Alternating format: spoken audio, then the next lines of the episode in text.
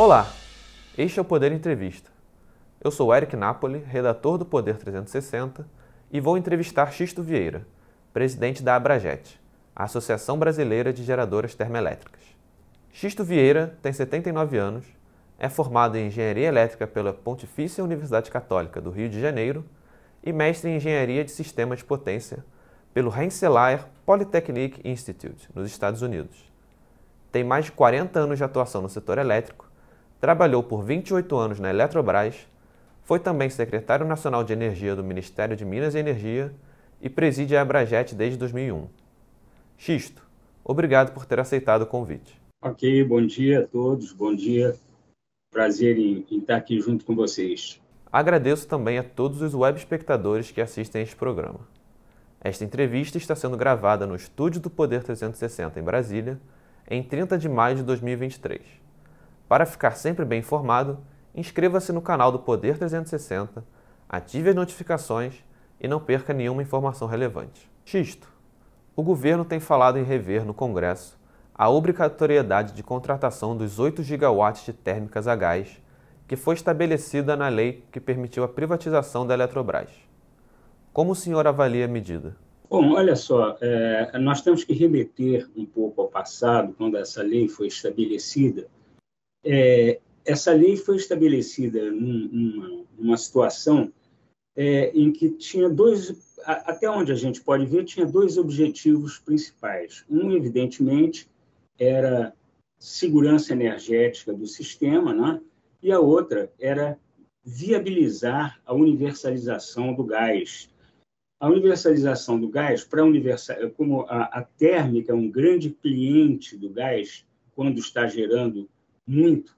Então, é, optou-se naquela época por uma inflexibilidade de 70%. Com essa inflexibilidade, é, pelos estudos que foram feitos aí pelo pessoal do Ministério daquela época, achou-se que viabilizaria diversos gasodutos para interiorizar o gás. Então, o principal objetivo foi a universalização do gás.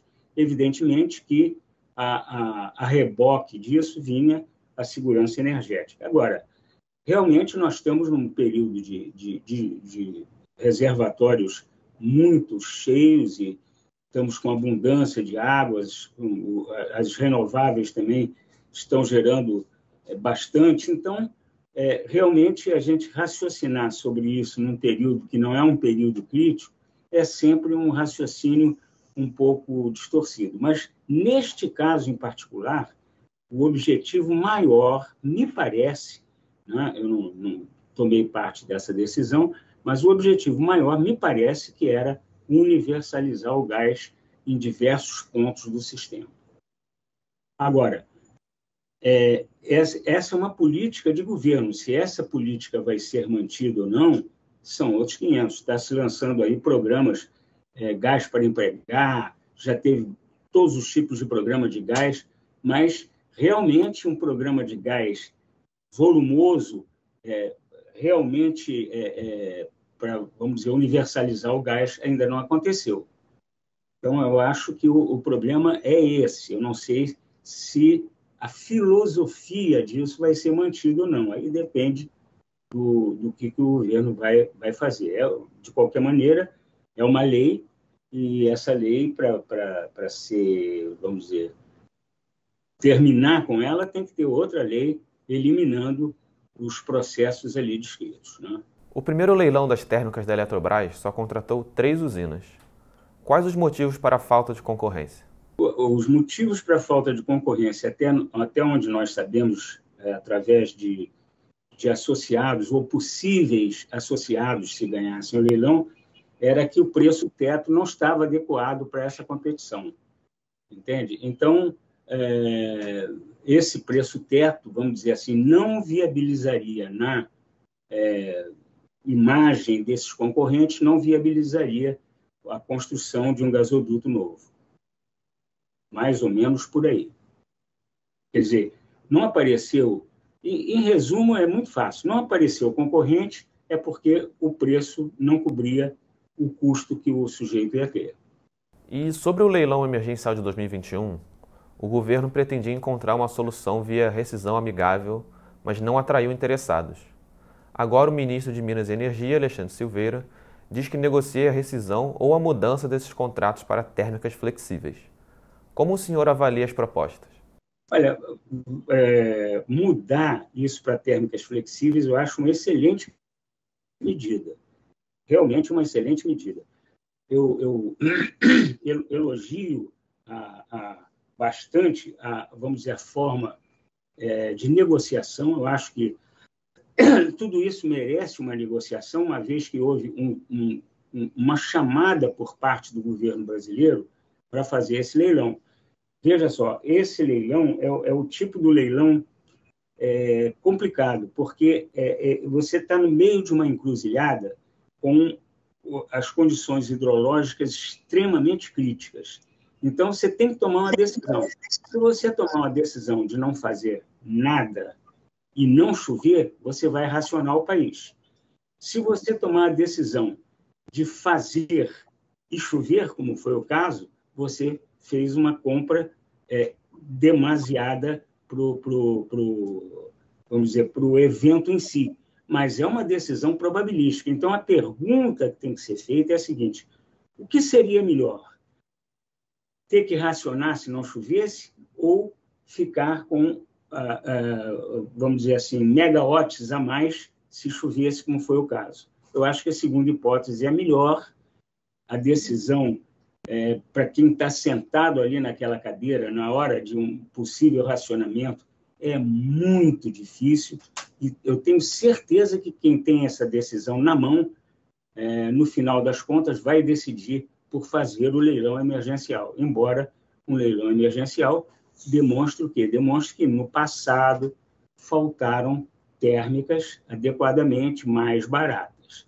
Então, de qualquer maneira, naquela hora tinha que fazer o leilão foi feito e houve um, um, uma chamada por parte do governo brasileiro. Então, eu acho que agora você é, essa essa é, é, solução que o ministro está achando de negociar a inflexibilidade e outros pontos, eu acho uma medida excelente. A iniciativa do Ministério de alterar os contratos para usinas flexíveis é atrativa para o empreendedor que as construiu sobre uma outra premissa? Olha, veja bem, aí, aí é aquele negócio do, do, do jogo ganha-ganha ou perde-perde. O, o, empreendedor, a, a, única coisa que ele não vai entender de jeito nenhum é se você cancelar o contrato dele após uma chamada do governo. Isso ele não vai entender.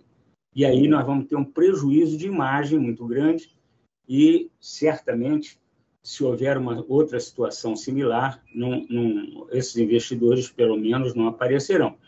Então, o menor, o, o menor, vamos dizer assim, o menor prejuízo para ambas as partes é você considerar essas térmicas inflexíveis é, ou com mínimo de, de inflexibilidade, porque aí um perde de um lado, que é o investidor, outro perde do outro, que é o, o governo, mas ninguém perde tanto. Então, é um jogo vamos dizer assim, é uma negociação que é, é atrativa para os dois lados e, vamos dizer, pode não ser a solução ótima para A ou para B, mas pode vir a ser um, um ótimo global, tá certo?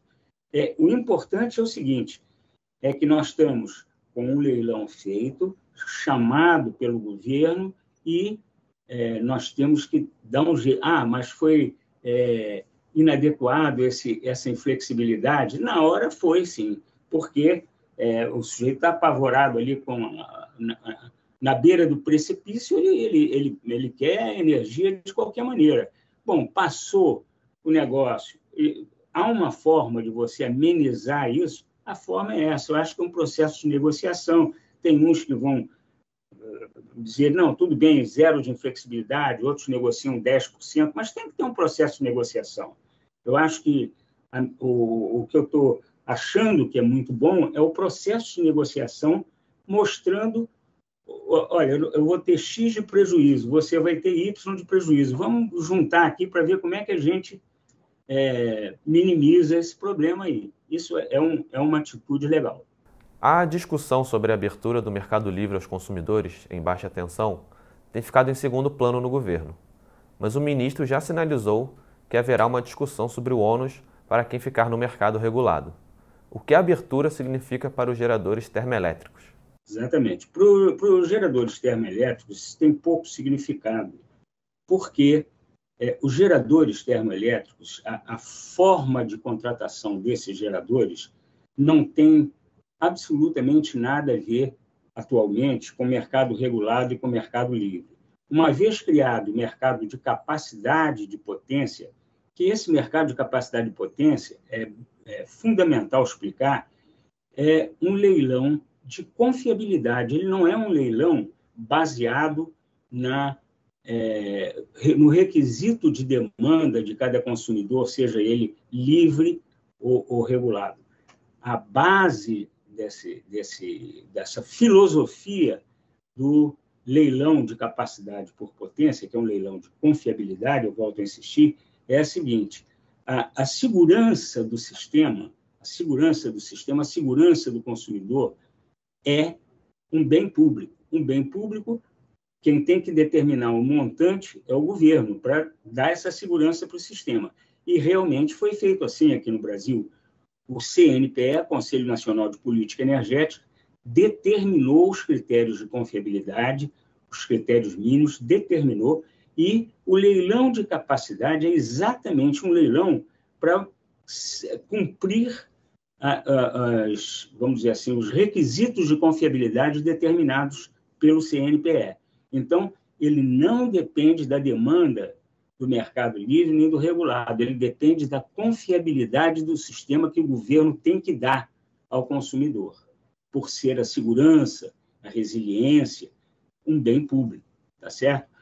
Então, é, você vê, como é que é feito um leilão de capacidade? Você faz o leilão com base na, na, no requisito de confiabilidade e o resultado desse leilão é dividido entre todos os consumidores, sejam eles livres ou regulados, porque a confiança, a confiabilidade, estabilidade do sistema, etc., etc., são providos pelas usinas térmicas participantes para todos os consumidores.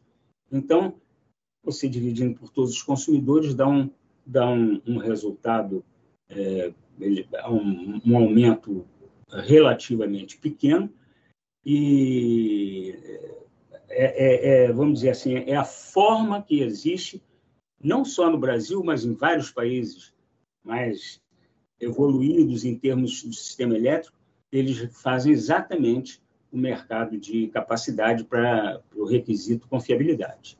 Então, voltando à sua pergunta, embora não tenha nenhuma influência para a geração térmica o fato do mercado ser livre ou regulado, na minha opinião particular, eu acho bom é, a abertura do mercado, porque a abertura do mercado significa maior competição, maior competição significa redução de preços para o consumidor.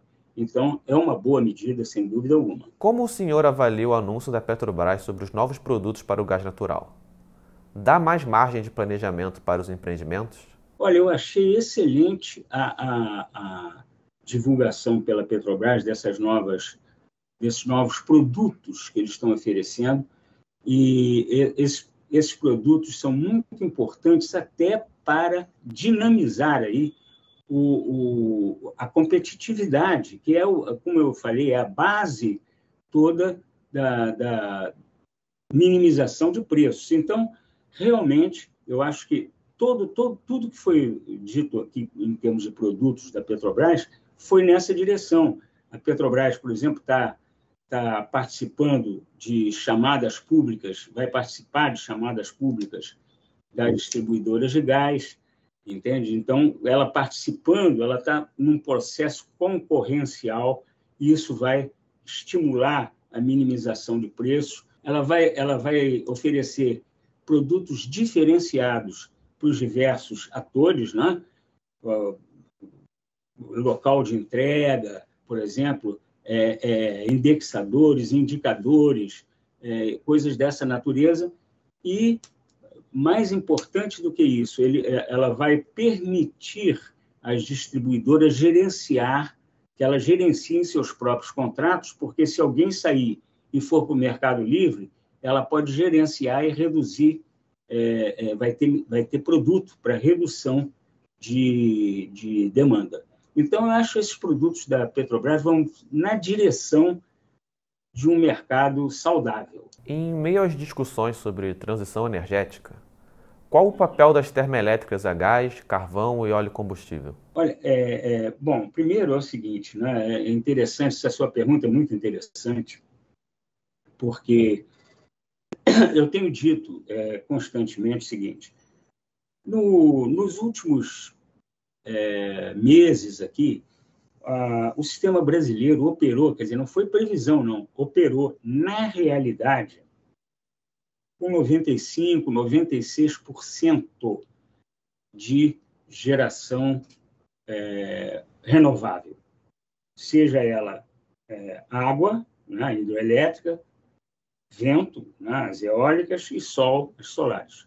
95% a 96% operou na realidade. Por quê? Porque tem água, porque tem vento e porque tem sol.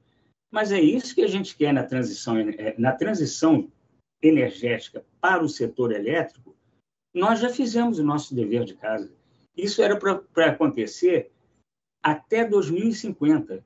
Nós estamos em 2023 praticamente com 100% de renováveis, praticamente 100%. Então, a, no setor elétrico, a transição já foi. Então, qual é o meu, o, meu, a, o meu objetivo agora no setor elétrico? Eu tenho dois objetivos no setor elétrico. Tem que ter, primeiro objetivo, manter a segurança do sistema. Tá? Um sistema tem que ser seguro. Se ele não for seguro, daqui a pouco nós vamos ter apagão ou blackout. Então, manter a segurança do sistema. Segundo objetivo, manter a proporção de renováveis, sabendo que se eu não tiver vento, diminuo esse montante, se eu não tiver água, eu diminuo, se eu não tiver sol, eu diminuo. E é assim no mundo inteiro, né? Todo mundo que vive de água, sol e vento é assim no mundo inteiro. Não tem água, diminuiu. Não tem sol, diminuiu. Não tem vento, diminuiu. É o nosso caso já em 2023. Então, eu volto a insistir. Esse, essa, essa é, vamos dizer assim, é, essa histeria coletiva, eu diria assim, de, de fazer essa transição elétrica drástica no setor elétrico é incrível, porque nós já fizemos, nós já estamos, já, já, já cumprimos o dever de casa é, praticamente 30 anos na frente. Então, eu não estou entendendo é, essa, essa coisa. Nosso enfoque está diferente.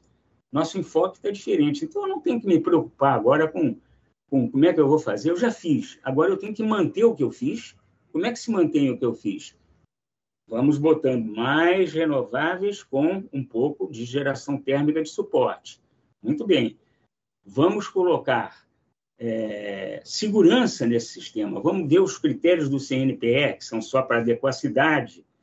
Né? São ótimos critérios. Foi um avanço, incrível avanço do sistema brasileiro frente a frente a, a outros sistemas aí no mundo. Já existe um critério igual, igual não, quer dizer, da, da mesma forma que tem nos Estados Unidos com o NERC, que é o National Electricity Reliability Council, e o CNPE fez esse papel adequadamente, ele fez os critérios de adequacidade e de segurança energética. Excelente, nota 10. Agora nós estamos na hora de evoluir esses critérios aí. Mas o dever de casa foi muito bem feito. Então, eu, o que eu acho é o seguinte: transição energética para nós é o seguinte: manter a segurança, ver o seguinte, como eu não tenho substituto para os, vamos dizer, para os equipamentos de segurança das térmicas, é, como eu não, eu não tenho equipamentos adequados nas renováveis para substituir as térmicas e as hidroelétricas, que são as chamadas gerações tradicionais. Então, o que, é que eu tenho que fazer? Eu tenho que fazer o seguinte: ah, eu tenho tempo para isso, porque eu já fiz o meu, o meu dever de casa, então eu tenho quase 30 anos para esverdear as térmicas. E é isso que nós estamos fazendo aqui na Brajet. Nós estamos estudando profundamente a introdução passo a passo de hidrogênio verde em conjunto com gás natural. Estamos estudando CCUS, que é a captura e o uso de carbono por parte de usinas, por exemplo, a carvão. Então, nós estamos fazendo todos esses tipos de estudo é, blending de gás com hidrogênio. Você sabe que já existem é, cerca de oito térmicas no mundo inteiro que já tem esse blending, com 10, 20% de hidrogênio verde rodando de, o tempo inteiro e 80% de gás. E isso, os especialistas, os grandes especialistas e os fabricantes dizem que em menos de 10 anos nós vamos ter 100% de operação com térmica nas, na, uh, uh, com hidrogênio verde no lugar do gás. Então, veja bem, eu vou ter as térmicas verdes. É, eu preciso manter essas térmicas, elas são sincronizadas ao sistema, diferentemente das renováveis, que são interligadas através de conversores. Então, é, é um papel extremamente importante, é um estudo de, de dinâmica de sistema.